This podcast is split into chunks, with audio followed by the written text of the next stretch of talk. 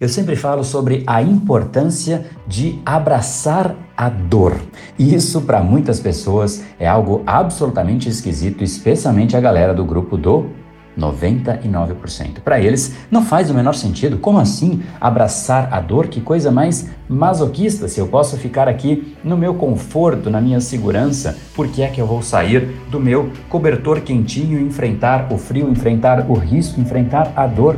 Pois bem, o maior risco que nós temos na nossa vida é não abraçar nenhum risco. Quando a gente vai para esse caminho, a gente simplesmente se prende na gente mesmo, fica exatamente como nós somos hoje. E o maior incômodo que o ser humano pode ter é quando ele está ou em instabilidade ou em declínio. É a hora em que você começa a se questionar, é a hora em que você começa a avaliar que não há novidade, logo não há prazer, não há vontade de experimentar coisas novas, afinal, não há coisas novas. A vida se torna uma mesmice e, não sendo algo instigante, não te dá vontade de fazer mais, não te dá vontade de evoluir, e na ausência da vontade, existe a ausência também de algo no futuro que te instigue, que te queira fazer andar na direção correta, andar para frente, crescer, mover a si próprio e mover as pessoas que estão ao seu redor, fazer com que outras pessoas também evoluam, gerar valor. Nada disso é possível se a primeira pessoa, que é você no caso, der os primeiros passos, puxando a si próprio antes de querer puxar o mundo. Muitas vezes a gente fala, não, porque eu quero ser remunerado, eu quero ganhar mais dinheiro, eu quero crescer, mas eu não assumo o risco. O líder é aquele que vai na frente, aquele que nos inspira é aquele que foi em primeiro lugar. Todos esses que a gente admira assumiram risco abraçaram a dor. A dor de ir no lugar que poucos foram. A dor de descobrir algo que não só ele não conhecia, mas talvez ninguém ainda conheceu aquilo. E ele está sendo a pessoa que quebra as barreiras. E essas barreiras muitas vezes não são externas, são barreiras internas. E essa é a maior prova de que você tem algo sendo rompido, a dor que você decide abraçar.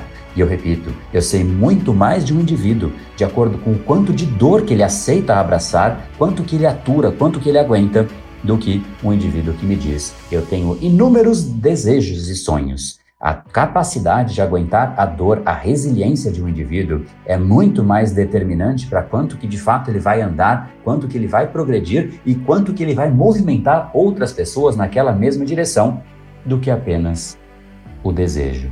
Desejo todos nós temos. Desejo é algo que é inerente a todos os seres humanos, porém, apenas aqueles que chegaram à frente têm algo diferente, algo chamado resiliência. E resiliência é exatamente a propriedade da física que mostra a capacidade de um objeto de se deformar e voltar ao estado original.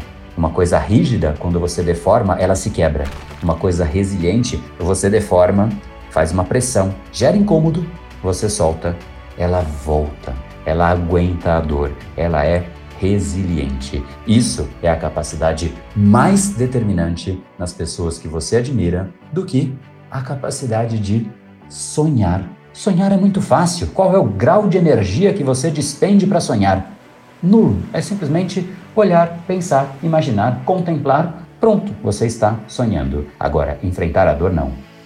Enfrentar a dor significa entender que você tem barreiras, mas que a sua força de vontade é maior do que a barreira que você está enfrentando. É você ser mais forte, inclusive às vezes, do que uma barreira física, do que uma barreira mental. Aí a sua convicção interna ser maior do que aquilo que se apresenta para você. É quando, de novo, a sua convicção interna é mais forte do que a realidade, mesmo sendo ela apenas imaginária ou mesmo real. É exatamente quando você internamente é maior que a realidade. Neste momento, você deforma a realidade, você muda a realidade, você evolui a realidade, você gera valor, você beneficia o mundo. As pessoas que beneficiam o mundo recebem a sua devida parcela de valor em contrapartida. Mas é exatamente essa capacidade de deformar o mundo que nós precisamos adquirir. Porque quando nós temos essa capacidade, a gente muda o mundo. Essas são as pessoas que eu quero ter perto de mim. Pessoas que entendem que gerar valor, contribuir, crescer, evoluir dói.